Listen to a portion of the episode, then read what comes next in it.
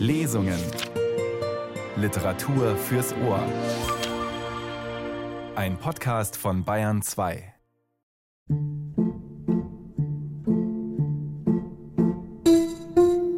Ist sie untreu oder ist sie es nicht? Liebt sie einen anderen Mann? Die Eifersucht ist quälend und treibt etliche Figuren der Weltliteratur in die Verzweiflung. So auch Iwan Andrejewitsch Schabrin, einen der Protagonisten in Fjodor M. Dostojewskis Erzählung Die fremde Frau und der Mann unter dem Bett. Heute liegt er tatsächlich da, unter dem Bett. Willkommen zur Lesung, sagt Nils Beindker. Iwan Andrejewitsch, ein älterer, vornehmer Herr, spioniert seiner Frau Glafira hinterher.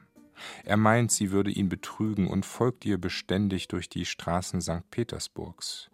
Unter anderem führt ihn der Weg in die Oper. Dort erhält er durch Zufall einen Brief mit einer Einladung zum Rendezvous. Steckt Glafira dahinter? Die Lesung im Rahmen des ARD Radiofestivals beginnt vor dem Haus, in dem das geheime Treffen der Liebenden stattfinden soll. Iwan Andrejewitsch ist nicht allein, er wähnt einen anderen Herrn, auch er Opernbesucher, als Nebenbuhler. Der große Schauspieler und Radiosprecher Will Quadflieg hat Fjodor M. Dostojewskis Erzählung Die fremde Frau und der Mann unter dem Bett gelesen. Der Geck hatte bereits einen Vorsprung von zwei Treppen. Wie ihn einholen, wie ihm zuvorkommen. Da hörte Iwan Andrejewitsch, wie oben eine Tür schon geöffnet wurde, ohne dass geläutet worden war, als sei der Betreffende erwartet worden.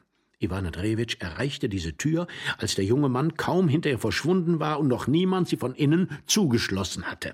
Er gedachte zwar, sich noch ein wenig zu sammeln, den bevorstehenden wichtigen Schritt noch zu überlegen, dies und jenes noch zu befürchten und sich dann erst zu etwas Entscheidendem zu entschließen, da wollte es das Schicksal, das in diesem Augenblick eine schwere Equipage vor das Haus rollte und plötzlich hielt. Die Paradetür wurde geräuschvoll aufgerissen und jemandes schwere Schritte begannen, begleitet von Husten und Pusten, langsam die Treppen emporzusteigen. Dieser Situation war Iwan Andrejewitsch nicht gewachsen. Er klinkte die Tür auf und betrat mit der ganzen Feierlichkeit des Hintergangenen, sich im Recht fühlenden Gatten das Vorzimmer einer fremden Wohnung. Eine Kammerzofe trat ihm sehr erregt entgegen, ihr folgte auf dem Fuß ein Diener, doch nichts vermochte Iwan Andrejewitsch aufzuhalten, wie ein Geschoss unaufhaltsam drang er in das nächste Gemach, durchschritt zwei fast dunkle Zimmer und befand sich plötzlich in einem Schlafgemach vor einer jungen, sehr schönen Dame, die ihn zitternd und entsetzt anstarrte, als verstehe sie überhaupt nicht, was hier geschah. Da erschallten aber, noch bevor Iwan Andrejewitsch zu sich gekommen war, schwere Schritte im Nebenzimmer und näherten sich der Tür. Das waren dieselben Schritte, die Iwan Andrejewitsch unter sich auf der Treppe vernommen hatte. Gott, da kommt mein Mann, rief die Dame entsetzt, bleicher als ihr Negligé und rang die Hände. Iwan Andrejewitsch fühlte, dass er in eine Sackgasse geraten war, aus der es kein Entrinnen gab, fühlte, dass er eine bodenlose Dummheit begangen hatte, die sich nun nicht mehr gutmachen ließ. Schon öffnete sich die Tür, schon trat der schwere Mann nach seinen schweren Tritten zu urteilen ins Zimmer. Ich weiß nicht, für wen oder was Iwan Andrejewitsch sich in diesem Augenblick hielt. Auch vermag ich nicht zu sagen, was ihn davon abhielt, dem Fremden frank und frei entgegenzutreten, seinen Irrtum zu erklären, für seine Unhöflichkeit um Verzeihung zu bitten und sich dann zurückzuziehen. Freilich nicht ruhmbedeckt, nicht heldenhaft, aber man hätte es doch immerhin eine anständige, eine offene Handlungsweise nennen müssen. Aber nein, Iwan Andrejewitsch verfuhr wieder wie ein Schulbube, der nicht weiß, was Überlegung ist, oder als hätte er sich für einen Don Juan gehalten. Im ersten Augenblick verbarg er sich hinter dem Bettvorhang, doch schon nach zwei Sekunden brach er vor Angst in die Knie und kroch jedes Gedankens bar auf allen Vieren unter das Bett des fremden Ehepaars. Der Schreck hatte in ihm jede Regungsfähigkeit der Vernunft gelähmt. Nur so lässt es sich erklären, dass Iwan Andrejewitsch, der selbst ein hintergangener Gatte war oder sich wenigstens für einen solchen hielt, nun tat, als tue er das, was ihm widerfuhr, selbst einem anderen an. Vielleicht konnte es bloß nicht übers Herz bringen, in einem anderen Mann diese ihm wohlbekannten Qualen durch seine Gegenwart hervorzurufen. Doch wie dem auch gewesen sein mag, Tatsache ist, dass er schon unter dem Bett lag ohne selbst zu begreifen, wie er dorthin gelangt war. Das Erstaunlichste aber war für ihn in diesem Augenblick, dass die Dame es widerspruchslos hatte geschehen lassen. Sie hatte nicht einmal aufgeschrien, als er plötzlich vor ihr aufgetaucht war, dieser fremde, bejahrte kleine Mann, um darauf ungefragt unter ihrer Lagerstatt zu verschwinden. Anzunehmen ist, dass sie vor Schreck einfach die Sprache verloren hatte. Inzwischen war langsam, oft stöhnend und ächzend ihr schwerer Gatte ins Zimmer getreten, als hätte er soeben eine Last Holz heraufgetragen. Mit greisenhafter Langsamkeit wünschte er seiner Frau einen guten Abend, worauf er sich schwer in den tiefen Sessel fallen ließ. Darauf folgte ein lang anhaltender Hustenanfall. Iwan Andrejewitsch, der sich aus einem gereizten Tiger in ein Lämmlein verwandelt hatte und nun zittert und zagte wie ein Mausejunges vor einem Kater, wagte kaum zu atmen. Obschon er eigentlich aus eigener Erfahrung wissen musste, dass nicht alle hintergangenen Ehemänner beißen, doch das kam ihm gar nicht in den Sinn, sei es aus Mangel an Überlegungskraft, sei es aus irgendeinem anderen Mangel in diesem Augenblick. Vorsichtig, nur leise tastend, wagte er unter dem Bett einen kleinen Orientierungsversuch, um seine Gliedmaßen in eine etwas bequemere Lage bringen zu können. Wie groß aber war sein Erstaunen, sein Schreck und seine Verwunderung, als seine tastende Hand plötzlich an einen Gegenstand stieß, der sich bewegte, ihm seinerseits mit einer Hand anfasste. Unter dem Bett war noch ein anderer Mensch. Wer ist da? fragte Ivan Andrejewitsch, flüsternd und zitternd. Ich soll Ihnen wohl meinen Namen nennen, kam es flüsternd, doch mit deutlicher Ironie zurück. Liegen Sie still und halten Sie den Mund, wenn Sie schon in die Falle geraten sind.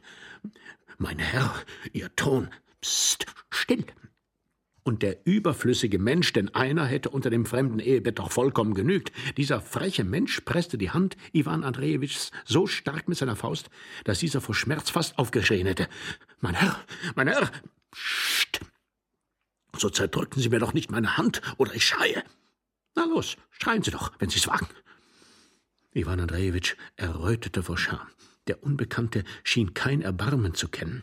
Vielleicht war er schon so manches Mal einer Verfolgung des Schicksals ausgesetzt gewesen und befand sich infolgedessen nicht zum ersten Mal in dieser Enge. Iwan Andrejewitsch aber war jedenfalls ein Neuling in dieser Situation und glaubte daher schier vergehen zu müssen. Das Blut stieg ihm beängstigend heiß zu Kopf. Was sollte er tun? Er musste liegen, wie er lag, platt auf dem Bauch. Da fasste er sich in Demut und schwieg. Ich war, mein Herzchen, begann der alte Gatte, ich war, mein Herzchen, bei Pavel Iwansch. Wir begannen Präferenz zu spielen, aber weißt du, und er hustete. So, mein Rücken. Ach Gott. Und der Greis hustete endlos. Mein Rücken, fuhr er endlich mit schwacher Stimme fort, sich die Tränen aus den Augen wischend, begann so zu schmerzen von diesen verwünschten Hämorrhoiden, dass ich weder stehen noch sitzen noch sitzen konnte. Es schien, dass dem neuen Hustenanfall ein weit längeres Leben bevorstand als dem alten, der diesen Husten hatte. Ließ der Husten ein wenig nach, so brummte er mitunter ein paar unverständliche Worte, die aber bald wieder von Husten erstickt wurden. Mein Herr, ich bitte Sie, rücken Sie um Christi willen etwas zur Seite, flüsterte Iwan Andrejewitsch. Wohin soll ich denn rücken? Ich habe selbst keinen Platz. Aber einstweilen, Sie müssen doch zugeben, dass ich nicht lange so liegen kann. Ich befinde mich zum ersten Mal in einer solchen Lage. Und ich zum ersten Mal in so unangenehmer Nachbarschaft. Einstweilen aber, junger Mann, ich muss sagen, still. Still? Ich möchte nur bemerken, junger Mann, dass Ihre Redeweise gelinde gesagt sehr unhöflich ist. Wenn ich mich nicht täusche, sind Sie noch sehr jung. Ich bin älter als Sie. Schweigen Sie. Mein Herr, Sie vergessen sich. Sie wissen nicht, mit wem Sie reden. Mit einem Herrn, der unter einem fremden Ehebett liegt.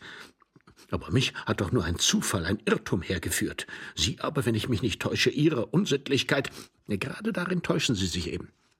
Mein Herr, ich bin älter als Sie. Ich sage Ihnen, mein Herr, vergessen Sie gefälligst nicht, dass wir hier auf dem gleichen Brett liegen, und ich bitte Sie, mir nicht mit Ihren Händen ins Gesicht zu fahren. Mein Herr, glauben Sie mir, ich kann hier nichts sehen.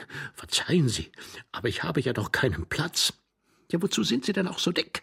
Herrgott, Vater im Himmel, noch nie habe ich mich in eine so erniedrigende Lage gebracht. Ja, noch niedriger kann man nicht gut liegen. mein Herr, ich muss Sie bitten, mein Herr. Ich weiß zwar nicht, wer Sie sind, ich weiß auch nicht, wie das alles gekommen ist. Ich weiß nur, dass ich irrtümlicherweise hierher geraten bin. Ich bin nicht das, was Sie von mir glauben. Ich würde nichts von Ihnen glauben, wenn Sie mich nicht immer stoßen wollten. So schweigen Sie doch endlich. Mein Herr, wenn Sie nicht weiterrücken, bekomme ich einen Schlaganfall. Sie werden meinen Tod zu verantworten haben. Ich versichere Ihnen, ich bin ein ehrenwerter Mensch, ein, ein, ein, ein Familienvater. Ich kann mich doch nicht in einer solchen Lage befinden. Sie haben sich doch selbst und freiwillig in eine solche Lage gebracht. Nun rücken Sie näher, dann haben Sie doch etwas Platz. Aber mehr gibt's davon nicht. Oh, ich sehe, Sie sind ein edler junger Mann. Ich sehe, dass ich mich in Ihnen getäuscht habe, begann Iwan Andrejewitsch in auffallender Dankbarkeit, indes er seine abgetaubten Gliedmaßen in eine glücklichere Lage zu bringen suchte. Ich kann Ihnen Ihre eigene Bedrängnis lebhaft nachfühlen. Aber was soll man tun?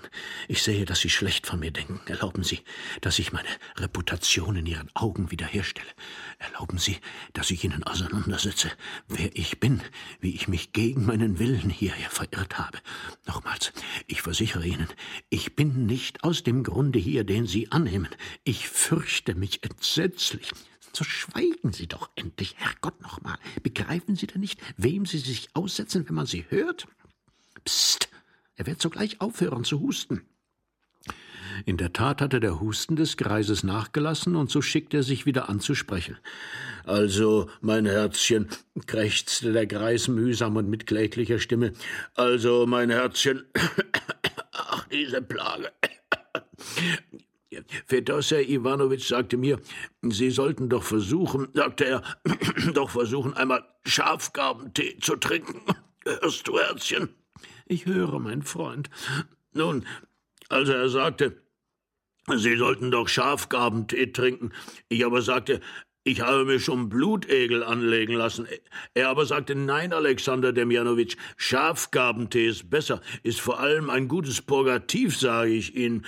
Ach Gott, ach Gott, was meinst du nun dazu, Herzchen? Ach Gott, also du meinst Schafgabentee wäre besser wie?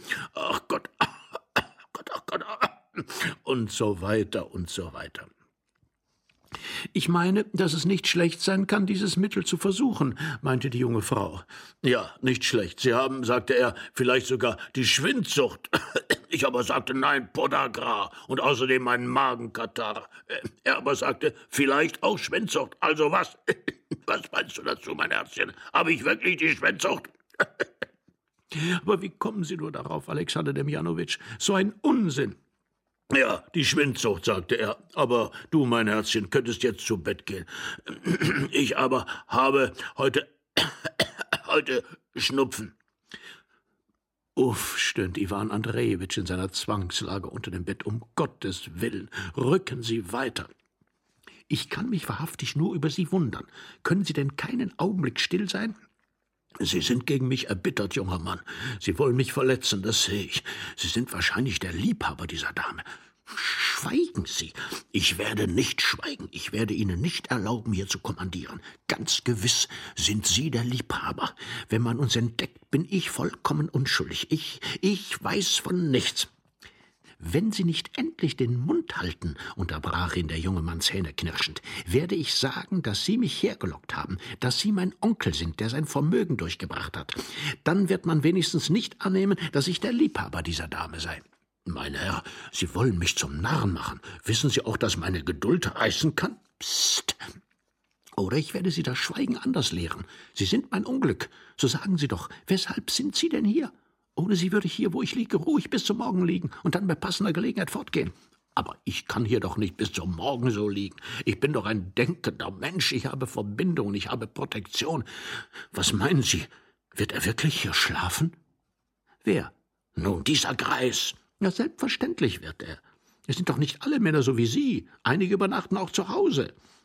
Mein Herr, mein Herr, rief Iwan Andrejewitsch, seien Sie überzeugt, dass auch ich zu Hause zu schlafen pflege. Es ist das erste Mal, aber mein Gott, ich sehe, dass Sie mich kennen. Wer sind Sie, junger Mann? Sagen Sie es mir ohne Umschweife. Ich flehe Sie an, aus uneigennütziger Liebe bitte ich Sie darum. Wer sind Sie? Hören Sie mal, entweder oder ich gebrauche Gewalt, aber erlauben Sie, erlauben Sie, dass ich Ihnen erzähle, mein Herr, dass ich Ihnen diese ganze entsetzliche Geschichte erzähle. Ich will nichts von Ihnen hören, ich will nichts wissen. Lassen Sie mich in Ruhe, schweigen Sie, oder aber ich kann doch nicht.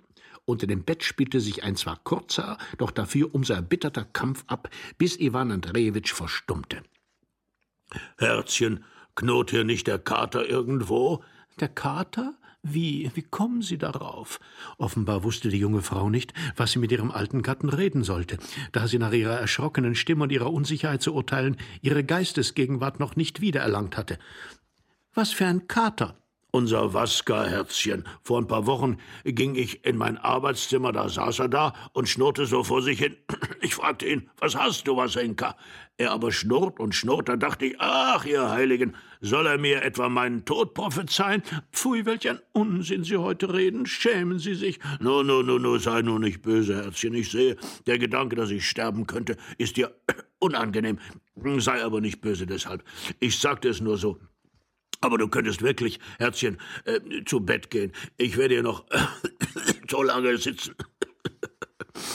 Um Gottes Willen hören Sie auf, später. Nun, nun, nun, sei nicht böse, sei nicht böse. Nur war es wirklich so, als raschelten ihr Mäuse. Ach, bald glauben Sie dem Kater bald Mäuse zu hören. Ich weiß nicht, was heute mit Ihnen ist. Nun, nun, nun, nichts, nichts. Ach du Grundgütiger.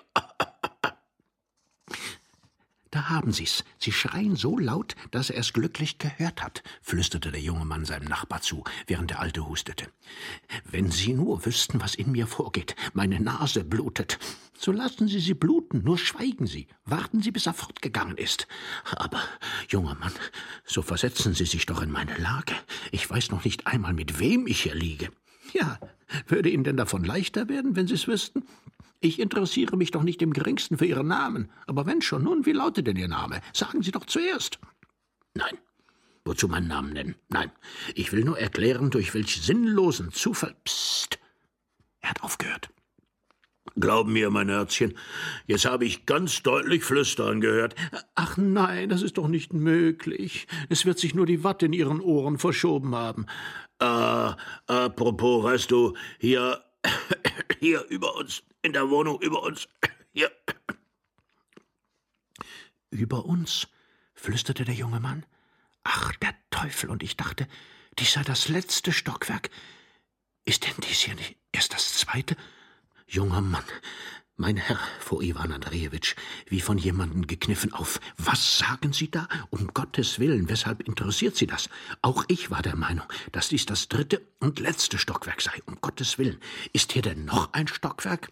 Nein, wirklich, mein Herzchen. Es muss hier jemand sein, sagte der Greis, dessen Husten sich wieder gelegt hatte. Psst, hören Sie? flüsterte der junge Mann, dessen Hand wie eine eiserne Zange Iwan Andrejewitsch Hand packte. Mein Herr, Sie zermalmen mir alle Finger. Das ist Vergewaltigung. Lassen Sie los. Psst. Wieder kam es zu einem kurzen Kampf, dem wieder vollständige Stille folgte.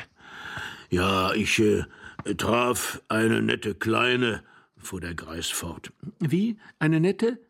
Äh, du wolltest etwas erzählen. Bitte erzähl doch, sagte seine junge Frau. Ja, habe ich dir noch nicht erzählt, dass ich einer netten Dame auf der Treppe begegnet bin? Oder habe ich es vergessen zu erzählen? Mein Gedächtnis ist schwach. Johanniskraut müsste ich trinken. Was? Johanniskraut müsste ich trinken. Man sagt, das helfe. Denn das helfe, sagt man. Da haben Sie ihn unterbrochen, flüsterte der junge Mann knirschend. Du sagtest, dir sei heute eine nette Dame begegnet, fragte die junge Frau. Wie? Dir ist heute eine nette Dame begegnet. Äh, wem das? Aber dir doch. Mir? Wann? ach so, richtig, ja. Endlich, oh du verfluchte Mumie, murmelte der junge Mann unterm Bett, der dem vergesslichen Kreis am liebsten einen aufmunternden Treppenstoß versetzt hätte. Mein Herr, ich zittere vor Angst, mein Gott, mein Gott, was höre ich? Das ist ja wie gestern, ganz wie gestern. Psst, ja, ja, ja, ja, ja, ja. Jetzt fällt es mir wieder ein. Eine solche Schelmin, so blanke Augen und einem hellblauen Hütchen. Hellblauen Hütchen? Teufel noch eins. Das ist sie. Sie hat ein hellblaues Hütchen. Mein Gott, mein Gott, stöhnte Iwan Andrejewitsch wie ein Verzweifelter. Sie? Welch eine Sie? fragte der junge Mann flüsternd, doch mit unheimlichem Händedruck. Psst, machte nun seinerseits Iwan Andrejewitsch. Er spricht. Zum Teufel, Teufel! Übrigens kann jede Dame ein hellblaues Hütchen tragen, flüsterte Iwan Andrejewitsch zaghaft. Und solch eine Schelmin scheint die zu sein, fuhr der Greis jetzt fort. sie kommt immer hierher zu irgendwelchen Bekannten und immer liebäugelt sie. Zu diesen Bekannten kommen aber wieder andere Bekannte. Pfui, wie langweilig das ist, unterbrach ihn seine junge Frau. Ich, äh, ich, äh, ich werde nicht mehr davon erzählen, wenn du es nicht willst. Du bist heute nicht bei Laune. Wie sind Sie denn hierher geraten? forschte plötzlich in gereiztem Flüsterton der junge Mann unterm Bett. Ach, sehen Sie, sehen Sie, jetzt fangen Sie an, sich dafür zu interessieren. Vorhin aber wollten Sie mich überhaupt nicht anhören. Ach, nun dann nicht. Mir schließlich gleich. Aber seien Sie dann wenigstens still. Holz der Teufel, die Geschichte ist, weiß Gott, um aus der Haut zu fahren. Junger Mann, hören Sie, ärgern Sie sich nicht. Ich weiß nicht, was ich rede. Ich, ich wollte nur sagen, dass Sie sich wohl kaum grundlos für den Zwischenfall interessieren werden. Aber wer sind Sie, junger Mann? Sie sind mir unbekannt, wie ich sehe, aber wer sind Sie nun eigentlich? Mein Gott, ich weiß selbst nicht mehr, was ich rede. Hören Sie auf, sagte der junge Mann, aber in einem Tone, als sei er innerlich mit anderem beschäftigt. Ich werde Ihnen alles erzählen. Alles. Und Sie denken vielleicht, dass ich nicht erzählen werde, dass ich Ihnen böse bin, nicht? Hier haben Sie meine Hand. Ich bin nur in einer etwas niedergeschlagenen Stimmung, das ist alles. Aber sagen Sie mir um Gottes Willen zuerst, wie sind Sie hierher geraten? Aus welchem Grunde, zu welchem Zweck sind Sie in dieses Haus gekommen? Was mich betrifft, so bin ich nicht böse, bei Gott, ich bin Ihnen nicht böse. Hier haben Sie meine Hand darauf. Nur wird sie nicht allzu sauber sein, denn hier ist es etwas staubig, aber was will das besagen? Auf das Gefühl kommt es an. Gehen Sie zum Teufel mit Ihrer Hand. Kaum, dass man hier Platz hat, platt auf dem Bauch zu liegen, da will er noch Armverrenkungen machen. Aber mein Herr, Sie gehen mit mir um, als wäre ich mit Erlaubnis zu sagen eine alte Stiefelsohle, wendete Iwan Andrejewitsch in einer Auffallung der keuschesten Verzweiflung mit einer Stimme ein, wenn man sie sonst nur zu flehen freundlichen Bitten gebraucht. Behandeln Sie mich nur ein wenig höflicher, hören Sie nur ein wenig höflicher, und ich werde Ihnen alles sagen und alles erzählen.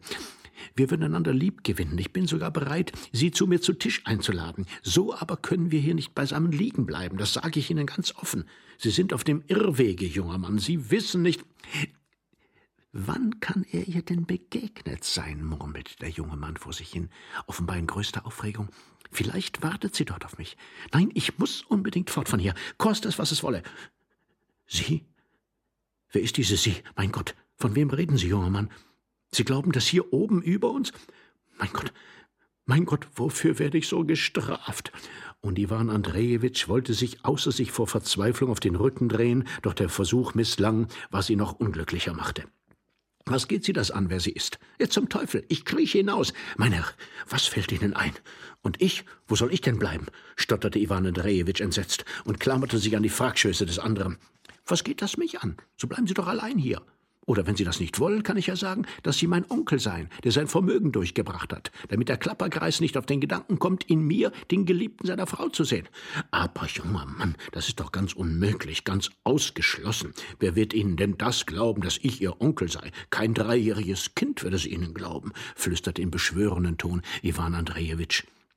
Dann schwatzen Sie wenigstens nicht und liegen Sie still.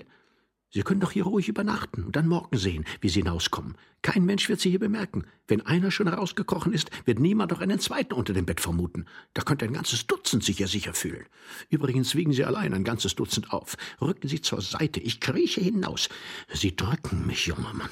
Aber wie wenn ich zu husten beginne. Man muss doch alles voraussehen. Psst. Was ist das, mein Herzchen? Ich glaube, über uns hat wieder ein Spektakel begonnen, bemerkte der Greis, der inzwischen wohl eingeschlummert war, mit schläfriger Stimme. Über uns? Hören Sie, junger Mann, ich werde hinauskriechen. Ich höre. Nun? Mein Gott, junger Mann, ich werde hinauskriechen. Ich nicht. Mir ist alles gleich. Wenn schon einmal ein Strich durch die Rechnung gemacht ist, dann. Aber wissen Sie, was ich vermute? Dass gerade Sie und kein anderer ein betrogener Ehemann sind. Haben Sie es gehört? Mein Gott, welch ein Zynismus. Vermuten Sie das wirklich? Aber weshalb denn gerade Ehemann? Ich bin doch nicht verheiratet. Was? Nicht verheiratet? Sie? Wer das glaubt? Ich bin vielleicht selbst ein Liebhaber. Sie können es doch nicht wissen. Famoser Liebhaber das. mein Herr, mein Herr, nun gut. Ich werde Ihnen alles erzählen. Vernehmen Sie also meine Beichte, die Beichte eines Verzweifelten. Nicht ich bin der Betreffende, ich bin nicht verheiratet, ich bin gleichfalls Junggeselle, ganz wie Sie. Es ist nur mein Freund, mein Jugendfreund, um den es sich handelt. Ich aber bin ein Liebhaber. Da sagt er mir eines Tages, ich bin ein unglücklicher Mensch. Ich muss den bittersten Kelch leeren, denn ich misstraue meiner Frau. Aber Freund, sage ich, wessen verdächtigst du sie denn? Aber Sie hören mir ja gar nicht zu. So hören Sie, hören Sie doch. Eifersucht ist lächerlich, sage ich zu ihm. Eifersucht ist ein Laster. Er aber sagt, nein, ich bin ein unglücklicher Mensch. Ich, wie gesagt, ich lehre den Kelch, den bittersten Kelch. Das heißt, ich habe sie im Verdacht. Du bist mein Jugendfreund, sagte ich zu ihm. Wir haben gemeinsam Blumen gepflückt, gemeinsam die ersten Freuden genossen. Mein Gott, ich weiß nicht mehr, was ich rede. Sie lachen ja die ganze Zeit, junger Mann. Sie werden mich noch verrückt machen. Das sind Sie ja schon. Da haben wir's. Ich ahnte es, dass Sie mir das sagen würden. Als sie das Wort noch nicht einmal ausgesprochen hatte, da ahnte ich es schon. Lachen Sie nur, lachen Sie nur, junger Mann. Auch ich bin so gewesen zu meiner Zeit. Auch ich habe so verführt. Ah, ja. Jetzt aber, jetzt werde ich sicher verrückt. Was ist das, mein Herzchen? Hat hier nicht jemand genießt? fragte wieder der Greis in seiner trägen Langsamkeit. Warst du es, mein Herzchen? Oh mon Dieu, stöhnte die arme junge Frau. Psst, hörte man unter dem Bett. Hm, das muss über uns im dritten Stockwerk sein, bemerkte die junge Frau in ihrer Herzensangst. Unter dem Bett wurde schon allzu verräterisch laut und immer lauter. Ja, das scheint mir auch so, meinte der Greis bedächtig. Über uns. Habe ich dir schon erzählt, dass ich einem jungen Mann, einem jungen Mann mit einem Schnurrbärtchen, ach, mein Gott und Vater, mein Rücken, einem jungen Pfand soeben begegnet bin mit einem Schnurrbärtchen? Mit einem Schnurrbärtchen? Großer Gott, das sind gewiss Sie, flüsterte Iwan Andrejewitsch entsetzt. Herrgott, ist das ein Mensch. Ich bin doch hier, hier unter dem Bett, liege hier dicht neben Ihnen. Wo kann er mir denn begegnet sein? So fahren Sie mir doch nicht ewig mit Ihren Händen ins Gesicht. Gott, ich werde sogleich ohnmächtig werden.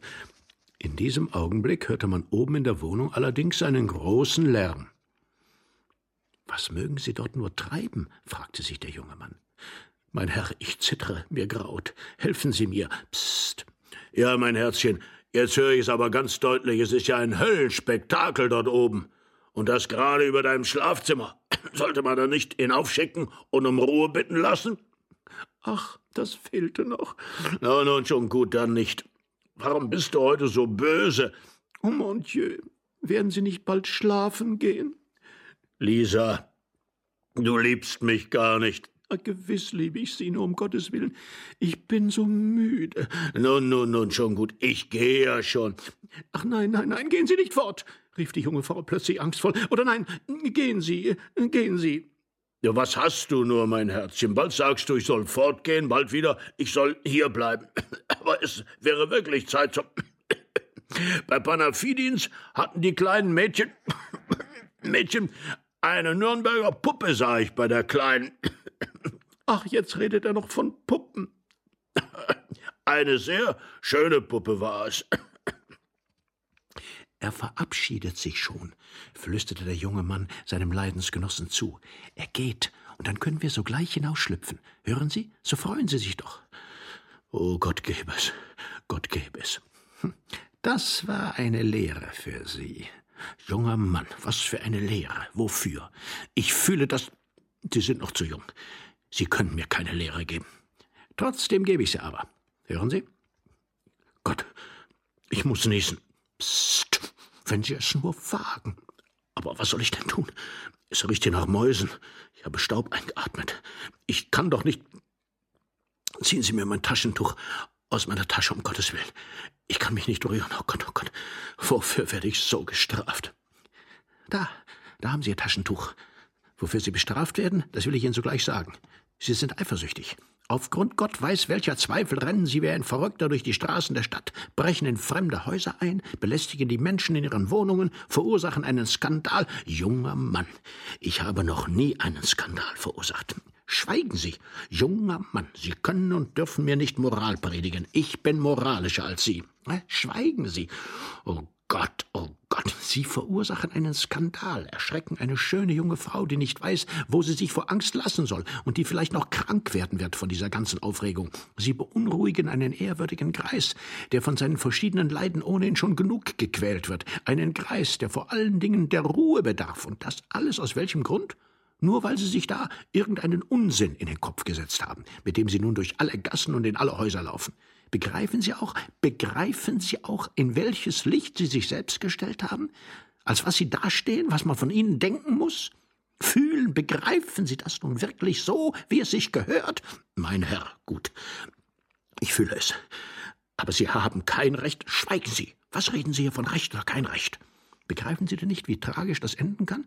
Begreifen Sie denn nicht, dass dieser Greis, der seine junge Frau über alles liebt, einfach irrsinnig werden kann, wenn er sieht, wie Sie unter dem Bett seiner Frau hervorkriechen?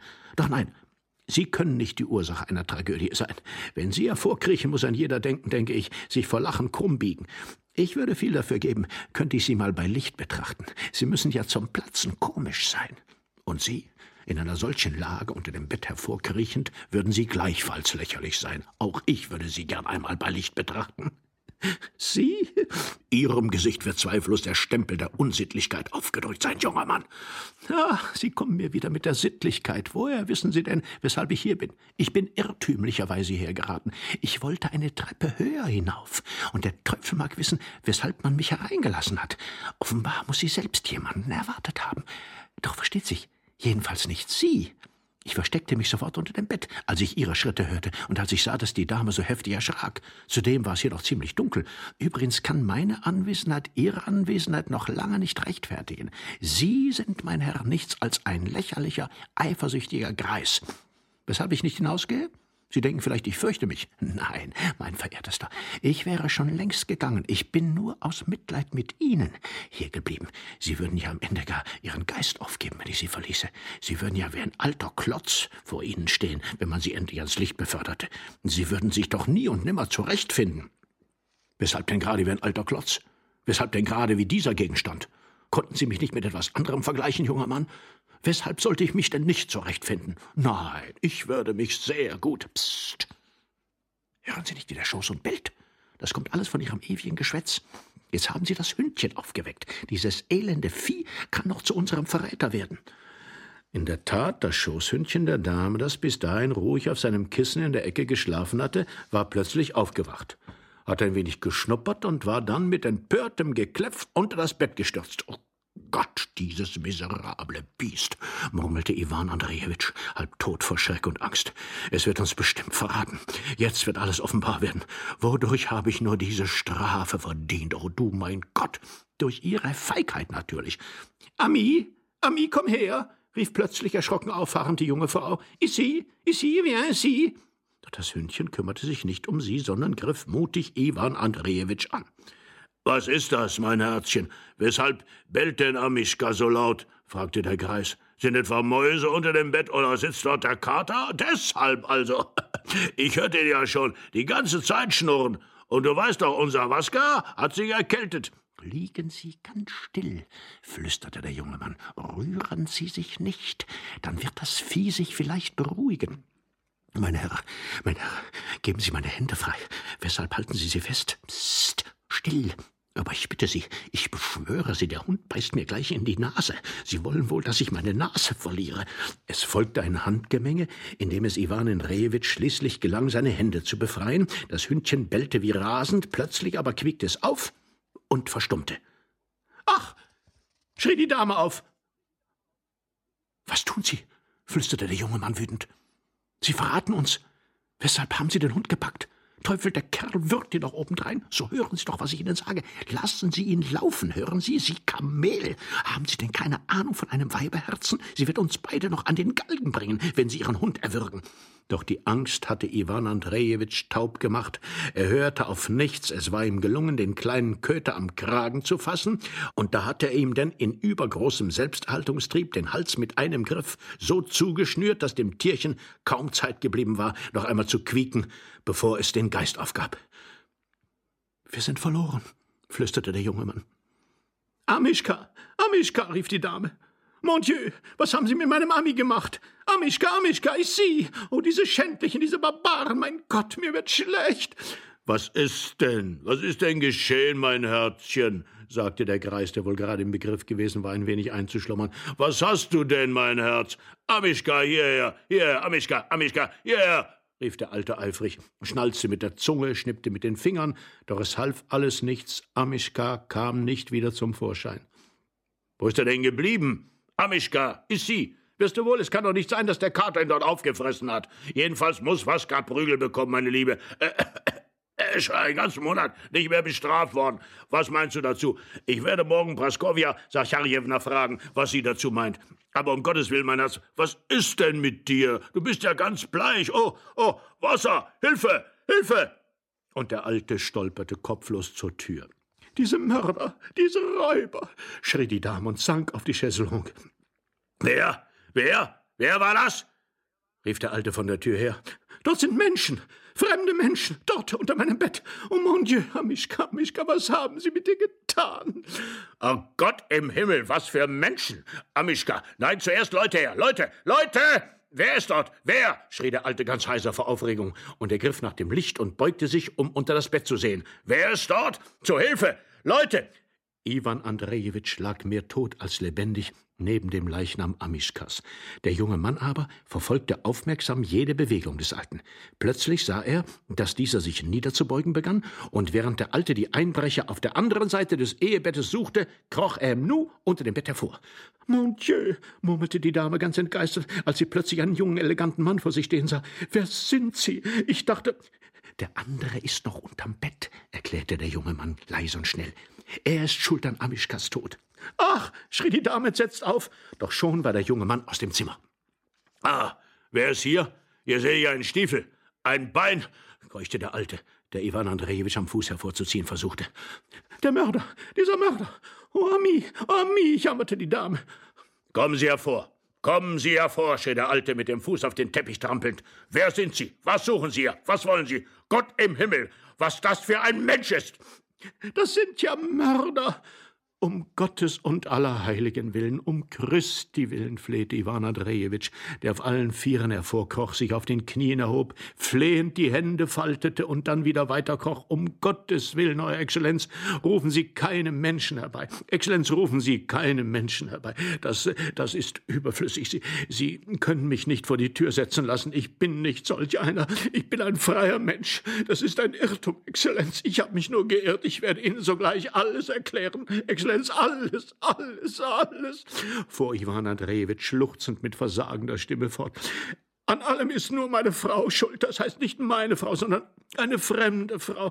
Denn ich bin ja gar nicht verheiratet. Ich bin nur so. Und das ist mein Schulkamerad und Jugendfreund. Was für ein Jugendfreund? Schrie der Alt und stampfte zornig mit dem Fuß auf. Sie sind ein Dieb, ein Einbrecher, ein Mörder. Stehlen wollten Sie, aber nicht ein Jugendfreund. Nein, ich bin kein Dieb, Exzellenz. Ich bin wirklich sein Jugendfreund. Ich habe mich nur zufällig verirrt. Ich habe nur die Wohnungstüren verwechselt. Ja, das kennt man. Wohnungstüren verwechselt. Euer Exzellenz, ich bin nicht solch ein Mensch. Sie täuschen sich. Ich versichere Ihnen, dass Sie sich in einem grausamen Irrtum befinden, Exzellenz. Sehen Sie mich an. Betrachten Sie mich. Und Sie werden an allen Anzeichen erkennen, dass ich kein Dieb sein kann, Exzellenz. Euer Exzellenz, fleht Iwan Andrejewitsch sich mit beschwörender Gebärde an die junge Frau wendend. Sie, Sie werden mich als zartfühlende Dame eher verstehen. Ich, ich habe Amischka umgebracht, aber ich bin nicht schuld daran, bei Gott nicht. Daran ist meine, das heißt nicht meine, sondern eine fremde Frau schuld. Ich, ich bin ein unglücklicher Mensch. Ich habe den Kelch geleert. Was geht das mich an, was Sie da gelehrt haben? Es wird wohl nicht nur ein Kelch gewesen sein, nach Ihrem Aussehen zu urteilen. Aber wie sind Sie hierher gekommen, mein Herr? Wenn Sie mir das erklären wollen? schrie der Alte zitternd vor Aufregung, obschon er sich selbst eingestand, dass dieser Fremde offenbar kein gewöhnlicher Dieb sein konnte. Ich frage Sie, wie sind Sie, Sie hierher gekommen, zum Donnerwetter? Dass Sie kein Räuber sind? Beweisen Sie das erst mal! Ich bin kein Räuber. Ich bin kein Räuber, Exzellenz. Ich, ich bin nur in eine andere Tür. Bei Gott, ich bin kein Räuber. Das kommt alles nur daher, dass ich eifersüchtig bin. Ich werde Ihnen alles erzählen, Exzellenz, alles und ganz offenherzig. Exzellenz, wie meinem Vater werde ich es Ihnen erzählen, wie meinem leiblichen Vater, denn den Jahren nach könnten Sie doch mein Vater sein. Was? Ich Ihr Vater? Exzellenz, Euer Exzellenz, ich habe Sie vielleicht verletzt, oh verzeihen Sie mir. In der Tat, eine so junge Frau und Ihre Jahre, sehr, sehr, sehr angenehm, Euer Exzellenz. Glauben Sie mir, eine, eine solche Ehe zu sehen in den besten Jahren. Rufen Sie nur nicht die Leute herbei, um Gottes Willen, rufen Sie nicht Ihre Leute her. Die würden nur lachen. Ich kenne Sie. Das heißt, ich will damit nicht sagen, dass ich mit Ihren Bedienten bekannt bin. Ich habe selbst Bediente, Exzellenz, und ewig lachen die. Diese Esel, Exzellenz, ich glaube, mich nicht getäuscht zu haben durchlaucht. Ich habe doch die Ehre, mit einem Fürsten zu sprechen. Nein, nicht mit einem Fürsten, mein Herr. Ich bin ein Privatmann und ich bitte Sie, mich mit Ihren Titeln zu verschonen. Sich nicht mit Ihnen bei mir einschmeicheln zu wollen, das wird Ihnen auch nicht gelingen. Was ich von Ihnen hören will, ist, wie Sie hierher gekommen sind. Also erklären Sie es mir gefälligst. Durchlaucht. Das heißt, nein, äh, Exzellenz, verzeihen Sie. Ich dachte, es war ein Irrtum, verzeihen Sie. Das kommt vor. Sie ähneln so auffallend dem Fürsten Korotschkukow, den ich bei meinem Bekannten, Herrn Posirjow, die Ehre hatte kennenzulernen. Sie sehen, ich bin gleichfalls mit Fürsten bekannt. Ich habe einen wirklichen Fürsten bei einem Bekannten getroffen. Sie können mich nicht für das halten, für was Sie mich halten. Ich bin kein Räuber, ich bin kein Dieb, Exzellenz. Äh, rufen Sie keine Menschen herbei, um Gottes Willen. Haben Sie Erbarmen mit mir. Bedenken Sie doch, wenn Sie die Leute herbeirufen, was wird daraus entstehen? Aber wie sind Sie denn hierher gekommen? rief die Dame. Wer sind Sie überhaupt? Ja, wer sind Sie überhaupt? griff der Alte die Frage auf. Und ich, mein Herzchen, glaubte wirklich, es sei der Kater Waska, der da irgendwo schnurrt. Und stattdessen ist es dieser. Ach, Sie Bandit, wer sind Sie? So reden Sie doch! Und der Alte stampfte wieder mit dem Fuß auf vor Ungeduld. Ich kann nicht, Exzellenz, ich warte, bis Sie aufgehört haben. Was mich betrifft, so ist es eine lächerliche Geschichte, Exzellenz. Ich werde Ihnen alles erzählen. Es wird sich alles auch ohne dies erklären lassen. Das heißt, ich will damit sagen, rufen Sie nicht fremde Leute, Exzellenz. Seien Sie großmütig. Haben Sie Erbarmen mit mir. Das hat nichts zu sagen, dass ich unter dem Bett gelegen habe. Das hat mich nicht meiner Würde berauben können. Es ist die lächerlichste Geschichte der Welt, meine Gnädigste, wandte sich der arme Iwan Andrejewitsch flehentlich an die junge Frau. Namentlich Sie, meine Gnädigste, wollte sagen, Exzellenz, werden über Sie lachen. Sie sehen vor sich einen eifersüchtigen Gatten. Wie Sie sehen, erniedrige ich mich selbst, tue es selbst und freiwillig. Allerdings bin ich es, der Amischka erwürgt hat. Aber mein Gott, ich weiß nicht mehr, was ich rede. Aber wie, wie sind Sie denn hierher gekommen? Im, Im Schutz der Dunkelheit, Exzellenz, indem ich mich der Dunkelheit bediente. Verzeihung, oh verzeihen Sie, Exzellenz, ich bitte Sie kniefällig um Verzeihung. Ich bin nur ein gekränkter Gatte, nichts weiter. Denken Sie nicht, Exzellenz, dass ich ein Liebhaber sei. Ich bin kein Liebhaber, ich versichere Ihnen. Ihre Gemahlin ist sehr tugendreich, wenn ich es wagen darf, mich so auszudrücken. Sie ist rein und unschuldig, glauben Sie es mir. Was? Was, wessen erfrecht sich der Kerl? schrie der Alte ganz rot im Gesicht und wieder trampelt er mit den Füßen. Sind Sie verrückt geworden? Übergeschnappt? Sie unterstehen sich, von meiner Frau zu reden? Diese Scheusal, dieser Mörder, der meinen Ami erwürgt hat, rief die junge Frau empört aus. Sie war in Tränen aufgelöst ob des Verlustes ihres Amischka. Und er wagt noch, mich zu beleidigen. Exzellenz, Gnade, Exzellenz, ich habe mich nur versprochen, beteuerte nun halb besinnungslos Iwan Andrejewitsch. Betrachten Sie mich, wenn Sie wollen, als Wahnsinnigen, um Gottes Willen, als Wahnsinnigen, wenn Sie wollen. Ich schwöre Ihnen bei meiner Ehre, dass Sie mir damit einen großen Dienst erweisen. Ich würde Ihnen meine Hand reichen, aber ich wage es nicht. Ich war nicht allein. Ich bin der Onkel. Das heißt, ich will nur sagen, man mich nicht für den Liebhaber halten darf. Gott, ich, weiß wieder nicht, was ich rede. Ich habe Sie nicht kränken wollen, Exzellenz, rief Iwan Andrejewitsch der Frau zu. Sie sind eine Dame. Sie werden begreifen, was Liebe ist. Dieses zarte Gefühl. Doch was rede ich, was rede ich da wieder? Ich will nur sagen, dass ich ein Greis bin, das heißt kein Greis, sondern ein schon bejahrter Mann, ein Greis in den besten Jahren. Ich will damit sagen, dass ich gar nicht Ihr Liebhaber sein kann, meine Gnädigste, dass ein Liebhaber immer à la Mr. Richardson oder à la Don Juan zu sein pflegt. Ich aber, oh Gott, was rede ich? Aber Sie sehen doch jetzt wenigstens, Exzellenz, dass ich ein gebildeter Mensch bin, der die Literatur kennt. Sie lächeln, meine Gnädigste. Es freut mich, es freut freut mich ungemein, dass ich Sie zum Lächeln habe bringen können. Oh, wie es mich freut, dass Sie lächeln. Mon Dieu, was das für ein komischer Mensch ist, bemerkte die Dame, die sich auf die Lippen biss, um jetzt nicht wirklich laut aufzulachen. Ja, das ist er, meinte gleichfalls lächelnd der Alte, sichtlich erfreut darüber, dass seine Frau lachte. Mein Herzchen, weißt du, ich denke, er kann kein Dieb sein. Aber wie ist er hierher gekommen?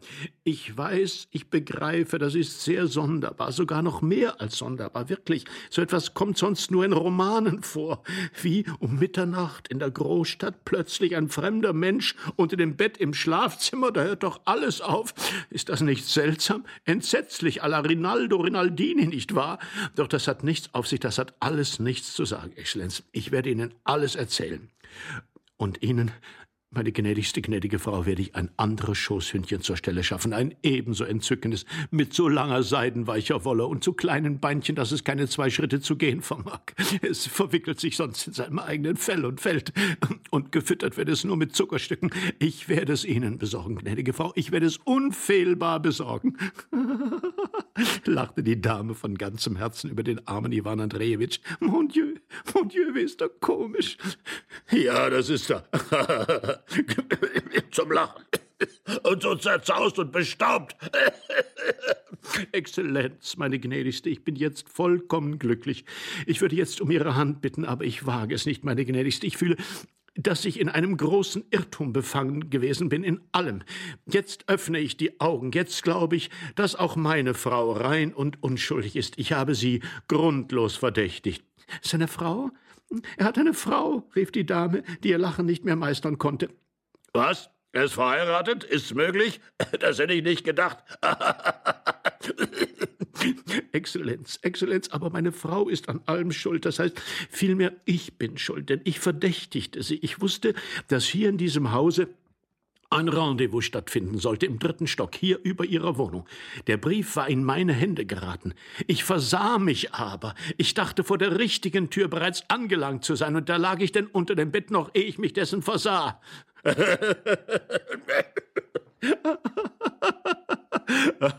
begann zu guter Letzt auch Iwan Andrejewitsch zu lachen. Oh, wie glücklich ich bin, oh, wie rührend ist es, uns alle friedlich und einträchtig beieinander zu sehen. Und meine Frau ist, oh, das weiß ich jetzt, vollkommen schuldlos. Davon bin ich fest überzeugt, nicht wahr?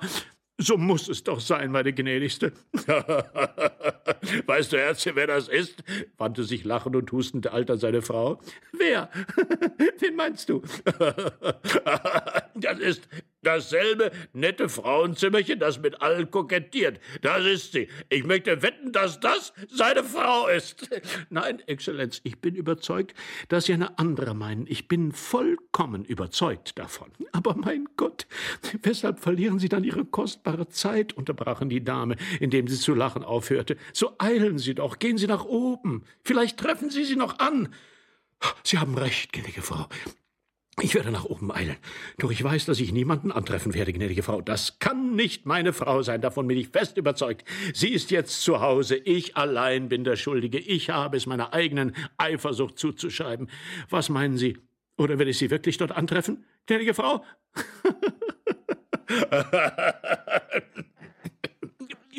Gehen Sie, gehen Sie. Und wenn Sie wieder vorüberkommen, dann treten Sie ein und erzählen Sie, rief die Dame lebhaft. Oder nein, kommen Sie morgen und bringen Sie Ihre Frau mit. Ich will sie kennenlernen. Leben Sie wohl, gnädige Frau. Besten Dank. Ich werde Sie unfehlbar mitbringen. Es hat mich sehr gefreut, Ihre Bekanntschaft zu machen. Ich bin glücklich und froh, dass alles so schnell und gut seine Lösung gefunden hat. Und den Schoßhund, vergessen Sie den nicht? Nie im Leben, gnädige Frau. Ich werde ihn unfehlbar bringen, beteuerte Iwan Andrejewitsch, der bereits an der Tür stand. So weiß wie ein Zuckerstückchen und auch nicht viel größer als ein solches, mit langem seidigen Fell. Leben Sie wohl, gnädige Frau. Es hat mich sehr, sehr, sehr gefreut, Ihre Bekanntschaft zu machen. Sehr gefreut. Und Iwan Andrejewitsch verbeugte sich und verschwand. Hey, Sie, meine Herr, warten Sie, kommen Sie mal zurück, rief ihm plötzlich die heisere Stimme des Alten nach. Iwan Andrejewitsch kehrte zurück. Ich kann den Kater was gar nicht finden. Sagen Sie, war er nicht unter dem Bett, als Sie dort waren? Nein, da war er nicht, Exzellenz. Übrigens, es freut mich wirklich, Ihre Bekanntschaft gemacht zu haben. Ich rechne es mir zur großen Ehre an. Er hat jetzt Schnupfen. Und da schnurrt er immer und niest. Und man muss ihn wieder einmal prügeln. Ja, Exzellenz, gewiss. Erziehungsstrafen sind bei Haustieren sehr angebracht. Was? ich sagte nur, dass Erziehungsstrafen, Exzellenz, bei Haustieren sehr angebracht sind, um sie an Gehorsam zu gewöhnen. Ah, wirklich? Nur schon gut. Das war alles, was ich wissen wollte. Besten Dank. Als Iwan Andrejewitsch auf die Straße trat, blieb er lange Zeit reglos auf einem Fleck stehen. Als erwarte er im Augenblick einen Schlaganfall. Dann nahm er langsam den Hut ab, wischte sich den kalten Schweiß von der Stirn, schüttelte sich, dachte nach und begab sich nach Hause.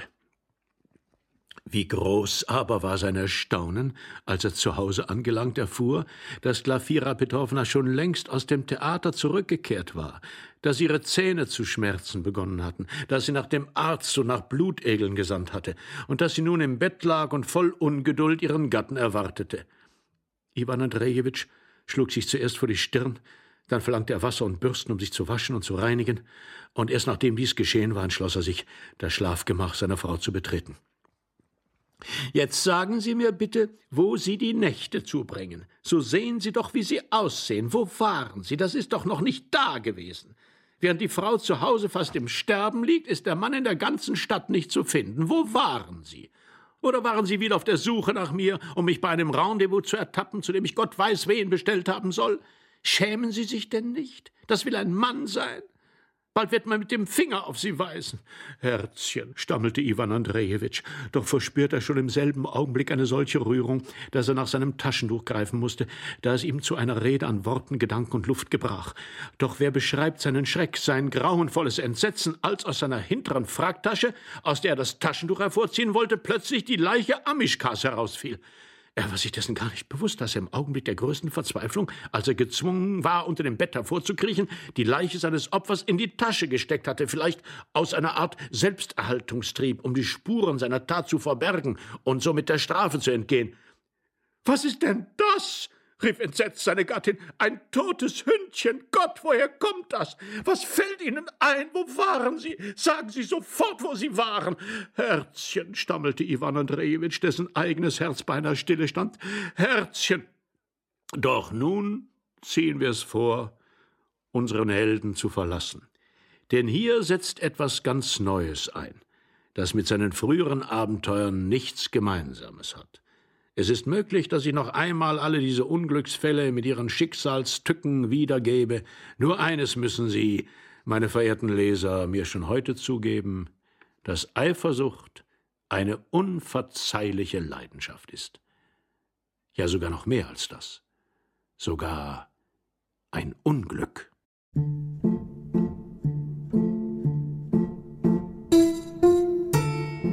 Fjodor M. Dostojewski die fremde Frau und der Mann unter dem Bett. Eine Lesung mit Will Quadflieg und eine Produktion von Radio Bremen aus dem Jahr 1979, hier zu hören im Rahmen des ARD Radiofestivals. Alle Folgen dieser und der anderen Lesungen des ARD Radiofestivals finden Sie als Download unter ardradiofestival.de und in der ARD Audiothek im Podcast Lesungen. Nächste Woche hier in der Lesung Theodor Storms Novelle Ekenhof. Nils Beindker wünscht eine gute Zeit.